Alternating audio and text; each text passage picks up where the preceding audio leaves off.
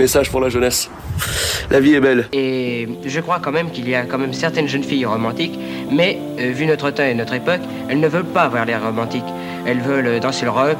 C'est un crime contre l'humanité Vous incarnez une génération justement qui mélange les gens. You have stolen my dreams.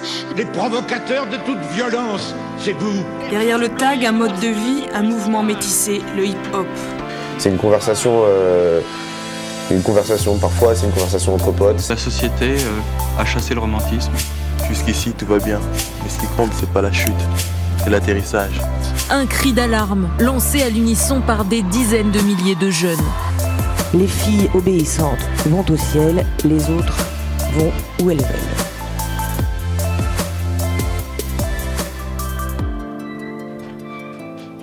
Bonjour à tous, vous écoutez Teenage Fever sur Delta FM. Cette émission parle des changements dans la vie d'un ado. Aujourd'hui, nos chroniqueuses sont Alexia qui va parler de l'orientation et de l'appréhension, Yumna qui va parler de l'importance de l'environnement scolaire, de moi-même, Ariane qui va raconter comment trouver un bon équilibre entre profiter et les études, de Winona qui va parler du rapport au père et de Clémence qui va parler de la relation aux parents à notre âge. Eh bah vas-y, Alexia, on t'écoute, le micro est à toi. Alors bonjour, moi c'est Alexia et aujourd'hui je vais vous parler de l'avenir et surtout de l'appréhension. Donc en tant que lycéen ou étudiant, c'est normal d'avoir peur de ne pas réussir et de décevoir son entourage, ses parents. C'est super délicat et euh, c'est vrai que le plus gros défi auquel on doit faire face, c'est vraiment le choix de notre orientation professionnelle. Et euh, personnellement, je suis très indécise. Mais voilà, je pense qu'on l'est tous et en même temps, c'est super rare à notre âge de savoir ce qu'on veut précisément. Mais euh, voilà, perso, il y a quelques mois, j'ai vu un documentaire sur la biologie marine et donc je vous explique rapidement.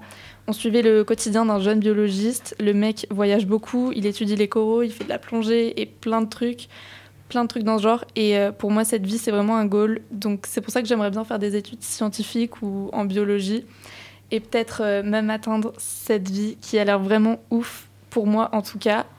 Mais euh, voilà, d'un autre côté, j'aimerais bien faire une prépa, essayer d'intégrer une école d'ingénieur ou de commerce. Mais après, ça, c'est beaucoup, beaucoup de travail et une motivation de ouf. Mais euh, dans tous les cas, ce que je veux dire, c'est qu'on sait tous que si on veut atteindre nos objectifs plus tard, il faut vraiment s'en donner les moyens. Et ça, ça dépend que de nous. Encore une fois, là, c'est vraiment une question de motivation parce qu'on part tous avec à peu près les mêmes chances de réussir. C'est sûr que certains auront plus de moyens que d'autres, mais il euh, faut essayer de se démarquer et puis il faut surtout pas avoir peur de l'échec. Ça, c'est vraiment le truc le plus important pour moi. Si tu veux tenter un truc, fais-le. Si ça marche pas, si ça marche, pardon, tant mieux. Si ça marche pas, tant pis. Mais euh, il y aura toujours d'autres solutions. Et euh, c'est vrai qu'il y a la possibilité de réorientation aussi, si jamais on aurait le sentiment de s'être trompé de voie. Il y a quand même plus de 20% d'étudiants de première année qui se réorientent dès leur premier semestre, donc c'est chill. Et en bref, pense d'abord à toi, à ce que tu as envie de faire, le domaine dans lequel tu te projettes le plus et ce qui te ferait vraiment plaisir. Et puis euh, normalement, tout se passera bien. Bah écoute, merci beaucoup. C'est euh, très intéressant. Merci. C'est vrai que euh, l'orientation, l'avenir, etc., c'est c'est un peu au cœur de, de, toutes nos conversations, que ce soit avec les profs, nos parents, entre amis. Et, euh, et en fait, on n'en a vraiment pas la réponse. Et ouais. personne n'en a la réponse. Je pense que vous demandez à qui que ce soit de nos parents, est-ce que le métier qu'ils ont fait, enfin qu'ils ont commencé à 18 ans, c'est celui qu'ils sont en train de faire en ce moment? Je suis pas sûre du tout. Mais on se met quand même, on sait tout ça et on se met quand même une pression de ouf par rapport à ça, au fait de choisir bah, la, les bonnes études et tout. Et euh, perso, j'ai trop aimé le fait que, que tu parles de ta propre expérience avec euh, justement ton appréhension euh, par rapport à l'avenir.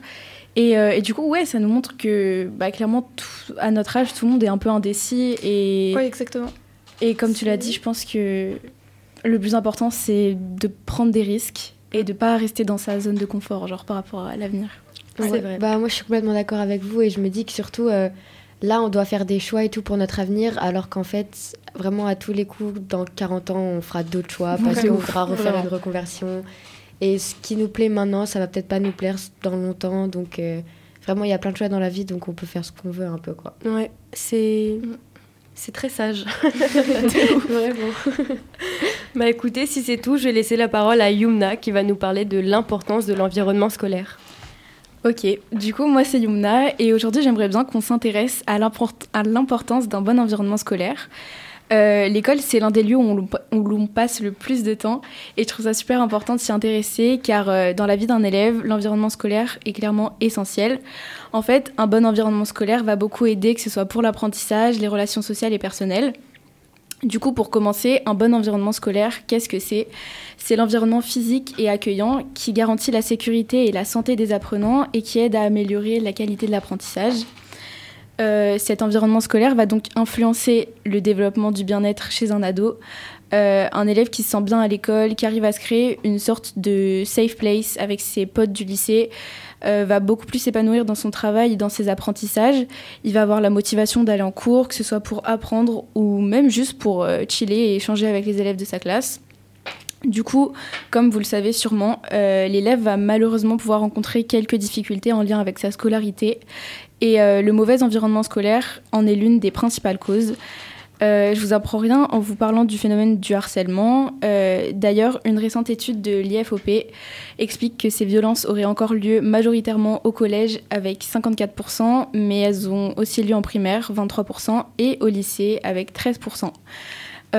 Parfois même, des élèves sont touchés par la phobie scolaire. donc la phobie scolaire, c'est une terreur irrationnelle qui empêche un enfant ou un ado d'aller en classe. Euh, et la phobie scolaire concernerait plus d'un pour cent des enfants d'âge scolaire. Elle représenterait 5% des motifs en consultation en pédopsychiatrie. Et elle atteindrait les garçons comme les filles, les bons élèves comme les moins bons. Et du coup, honnêtement, de par ma propre expérience, je peux vous assurer que l'école, euh, en elle-même, elle a un impact de ouf sur notre santé mentale, sur notre motivation pour travailler et du coup, bah forcément sur nos résultats scolaires.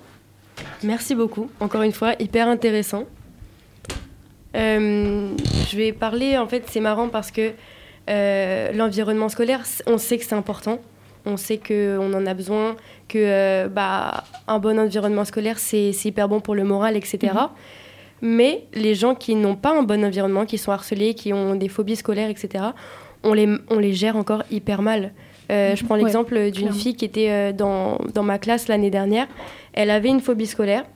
On l'a vue peut-être aller dix fois sur toute l'année et personne ne sait gérer ça. Que ce soit les enseignants, les directeurs, les, les élèves, on ne sait pas comment, euh, comment accueillir, comment l'aider. Et c'est dingue, ça veut dire que des professeurs, des CPE, etc., alors que c'est leur métier, hein, mais ils n'ont pas la formation pour.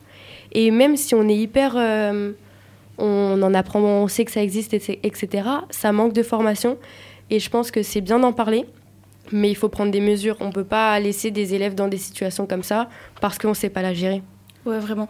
Et euh, en plus, c'est vrai que du coup, bah, comme tu as dit, c'est un truc euh, pourtant ultra fréquent. Mais, euh, mais on n'en parle pas assez, justement. Mm. Alors que, mm-hmm. bah, du coup, il y a, comme j'ai dit, 1% des enfants d'âge scolaire. Et en plus, ça arrive super tôt. Genre, même en primaire, il y, y a, des enfants qui ont genre une phobie scolaire. Mm. Surtout aussi parce qu'on ne peut pas forcément comprendre comment cette phobie, elle arrive. Enfin, en primaire, par exemple, euh, l'enfant, il a 8-9 ans. Euh, on va pas se dire qu'à l'école, euh, il se fait déjà harceler ou quoi que ce soit. Et du coup, ça peut être vraiment compliqué à gérer. Mm. Surtout pour les professeurs, par exemple, qui doivent gérer ça. Alors qu'en fait, eux, intérieurement, ils se disent bah, peut-être que c'est ma faute et que je fais partie de la chose. quoi. Donc ça, ça doit aussi être très compliqué pour eux. Il y a sûrement un manque de communication entre les parents, les élèves et, et, et le corps enseignant. Mais euh, ça serait intéressant de regarder s'il y a des formations, si elles peuvent être proposées aux professeurs, etc. Ça serait un sujet à creuser. et surtout, peut-être euh, arriver à trouver euh, des solutions. Parce que bah, ton enfant, il veut plus aller à l'école. En tant que parent, je pense que ça doit être super compliqué à mm. gérer. Et surtout que les chiffres, ils doivent vraiment augmenter en ce moment. Ouais, constamment, je pense. Ah, mais clairement. Bah écoutez, merci beaucoup. je vais laisser la parole à Ariane. On t'écoute. Euh, du coup, moi, c'est Ariane et je vais parler de comment trouver un bon équilibre entre profiter et ses études. Donc, au lycée, on arrive à un stade de notre vie où trouver un équilibre entre profiter de sa jeunesse et se concentrer sur les cours devient vraiment primordial. En effet, beaucoup de gens diront que ces quelques années seront les meilleures années de leur vie, alors que d'autres auront clairement l'impression de ne pas avoir profité de leur jeunesse. Donc à ce moment, on est coincé vraiment entre deux mondes très différents qui peuvent porter à confusion. Dans le premier, on est sollicité pour donner le meilleur de soi-même, pour atteindre des, objectifs concrétisés par des notes et des appréciations. On se prépare doucement à entrer dans la vie active et on se construit par un travail presque intellectuel, ce qui nous permettra de nous garantir un bel avenir. Et du coup, la famille et surtout nos parents auront tendance à nous pousser dans cette voie. Alors que dans le deuxième environnement, on est encore jeune, plein d'énergie et sans trop de contraintes familiales, et on a envie de profiter de ce temps précieux. On veut sortir le soir, faire de nouvelles rencontres et réussir à faire plein de nouvelles choses qui nous paraissaient bien impossibles avant. Et les amis, eux, ils vont donc avoir une influence sur nous pour traîner après les cours, par exemple. Et à l'adolescence, pardon, se projeter dans l'avenir, ça reste quelque chose de vraiment compliqué parce qu'on veut juste profiter de l'instant présent. Et pourquoi est-ce qu'on penserait à l'avenir, à plus tard, alors que tout va bien maintenant?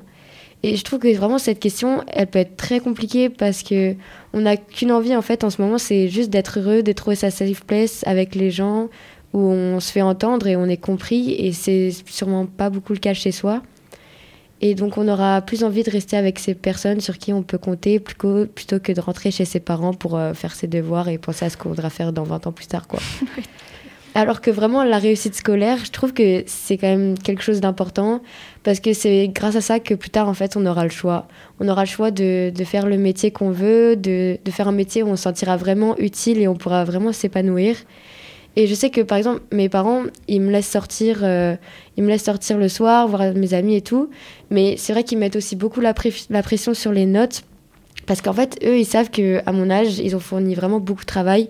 Et c'est grâce à ça qu'ils ont pu avoir la vie qu'ils ont maintenant. Et que, en fait, s'ils veulent maintenant, ils, ils ont fait leur vie économiquement, ils peuvent tout plaquer et partir, quoi. Et donc, ils aimeraient bien que moi, je puisse avoir autant le choix et pouvoir avoir une belle vie d'adulte plus tard. Et donc pour conclure, je dirais que trouver un bon équilibre entre profiter pleinement et en même temps avoir un bon rythme de travail, c'est très important pour pouvoir vivre pleinement et ne pas avoir l'impression de rater quoi que ce soit.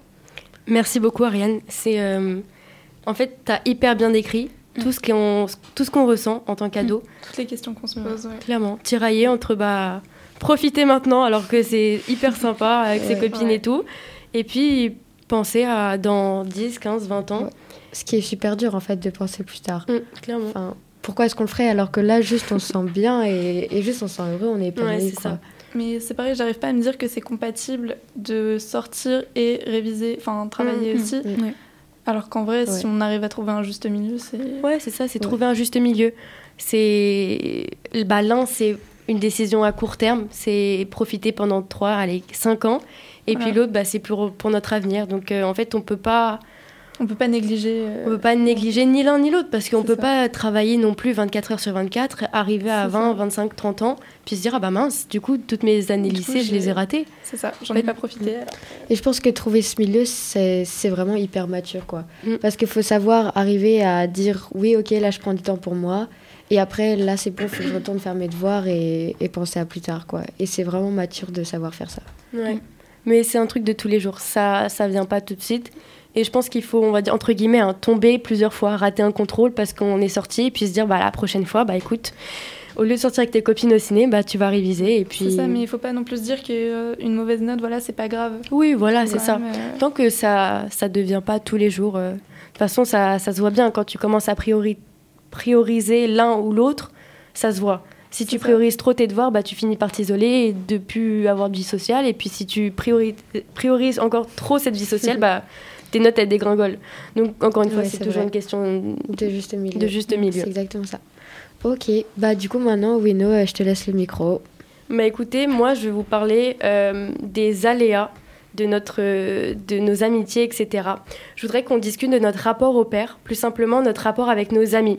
On s'est tous fait des amis un peu partout au cours de notre vie, que ce soit bah, des potes d'été, des copains d'enfance, euh, des amis de longue date. Et parfois même, ces personnes, elles nous resteront toute notre vie. Enfin bref, c'est plein de liens et de connexions qui nous forgent et nous font grandir.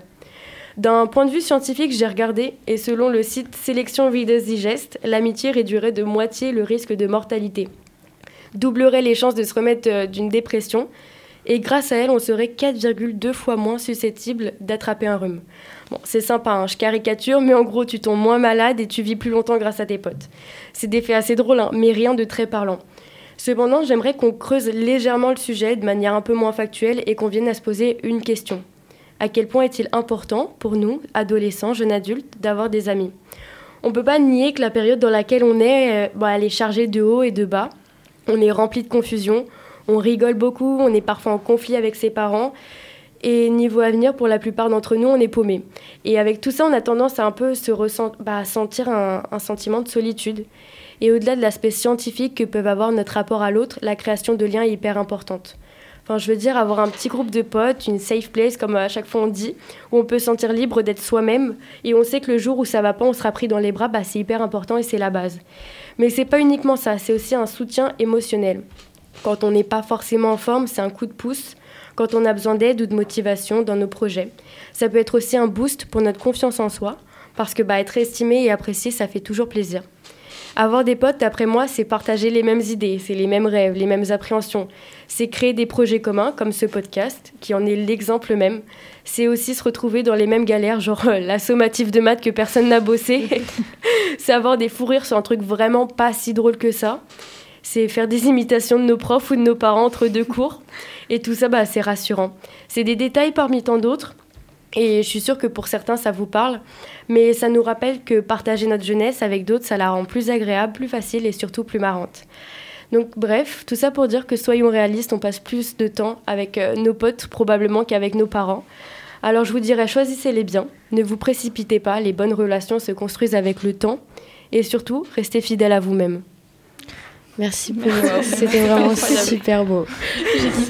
C'était vraiment incroyable. Merci beaucoup. Super poétique. Ouais. Et puis c'est vraiment, c'est vrai que, enfin, je sais que pour moi, enfin, la sociale, oh là là, les potes et tout, enfin, c'est vraiment super important quoi. Surtout, enfin, moi, je sais par exemple, je suis à l'internat. Et je pourrais pas si j'avais pas trouvé mes potes, si j'avais pas trouvé. Euh, bah, en fait, ouais, ma safe place avec qui je pourrais rester après les cours, rigoler, manger Mm. et tout.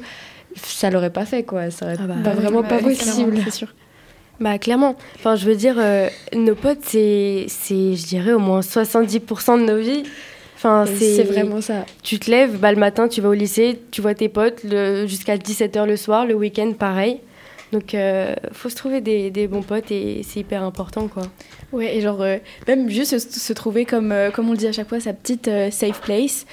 Euh, même au lycée, genre, c'est trop bien. Des fois, t'as pas forcément envie, d'aller en cours, mais juste tu penses à tous ces petits moments que tu vas passer avec tes potes, à rigoler, chiller et tout, et, et ça te motive. Ouais, c'est limite, vraiment euh, une source de motivation, en fait. C'est limite ce qui te donne l'envie de te lever le matin en fait. Ouais, voilà, vraiment. Aller voir tes potes. ouais. Ah bah c'est sûr, l'expérience du lycée, les trois ans et même au-delà, l'université, le collège et tout, le se dire qu'on l'a passé avec des gens sympas qui nous ont fait euh, évoluer, grandir et tout, et même bah, juste des trucs simples, genre rigoler, bah ça rend la chose plus facile hein, et plus, euh, Ouais.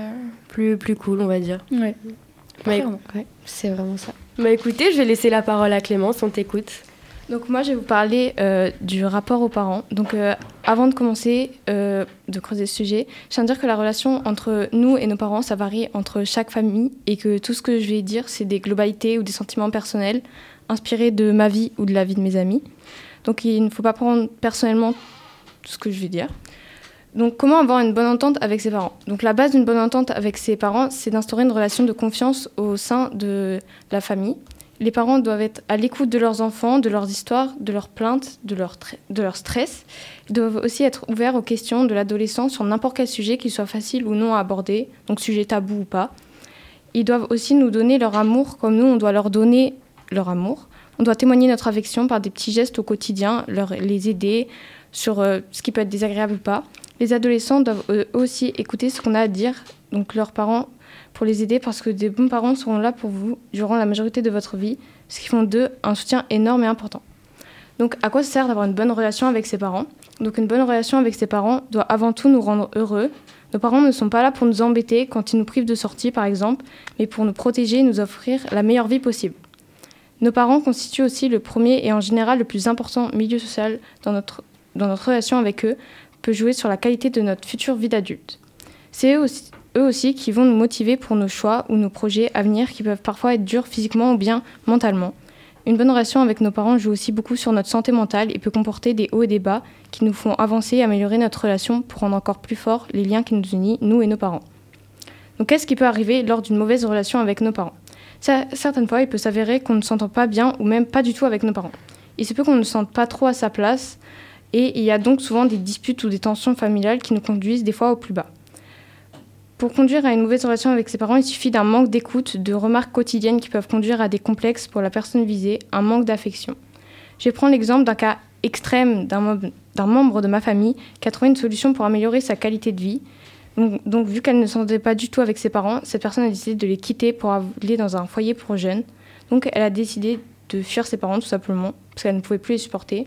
Ou dans d'autres cas, on va dire un peu plus normal, les... les Pardon.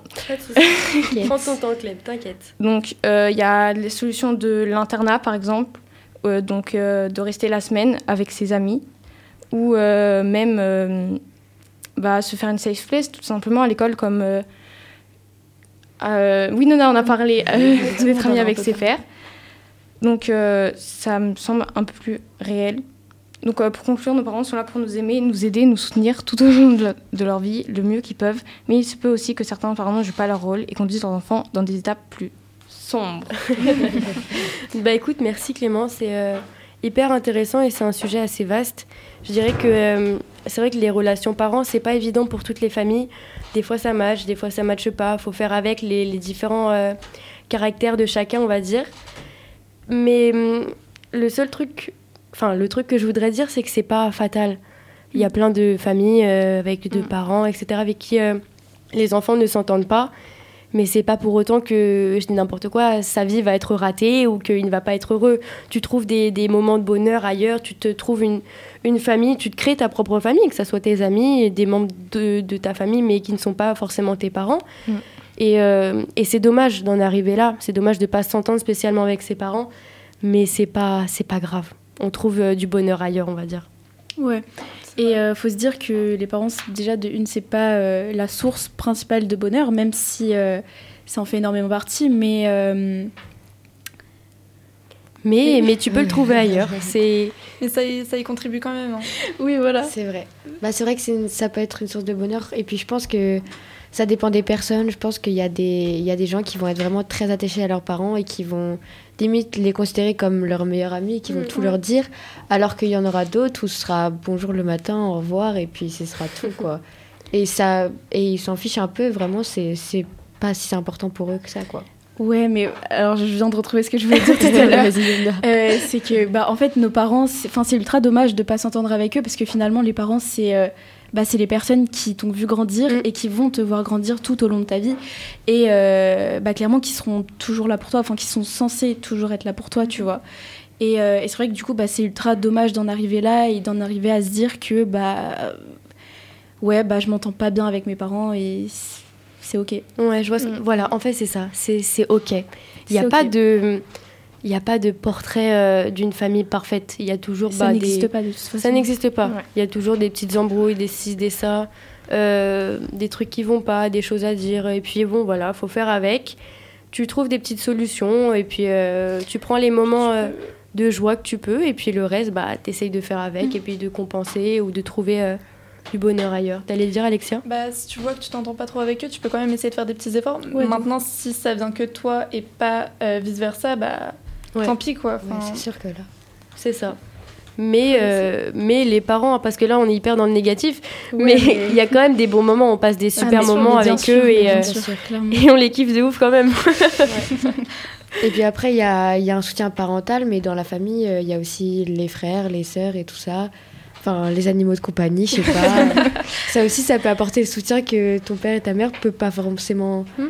T'apporter. et en fait, si tu as tes frères et sœurs qui sont là pour toi, bah en fait, peut-être que ça te suffit, quoi. Ouais, clairement. Les tantes, les grands-mères. Euh, parce que c'est vrai que dans une famille, enfin, parfois ça arrive euh, que vous soyez que avec vos parents, mais c'est rare. En général, il y a toujours une grand-mère, une tante, un oncle, etc. Et euh, que tu kiffes parfois autant, même plus plus, je sais pas, mais même, oui, tu les aimes. Ouais, ça peut arriver.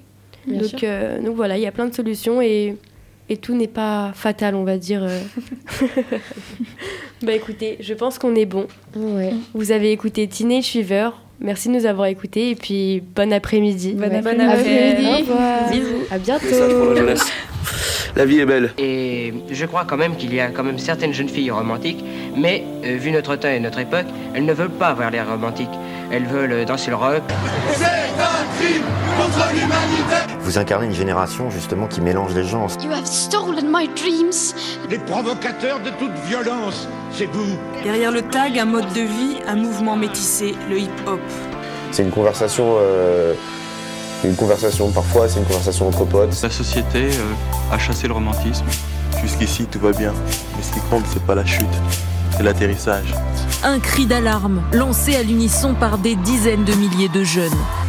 Les filles obéissantes vont au ciel, les autres vont où elles veulent.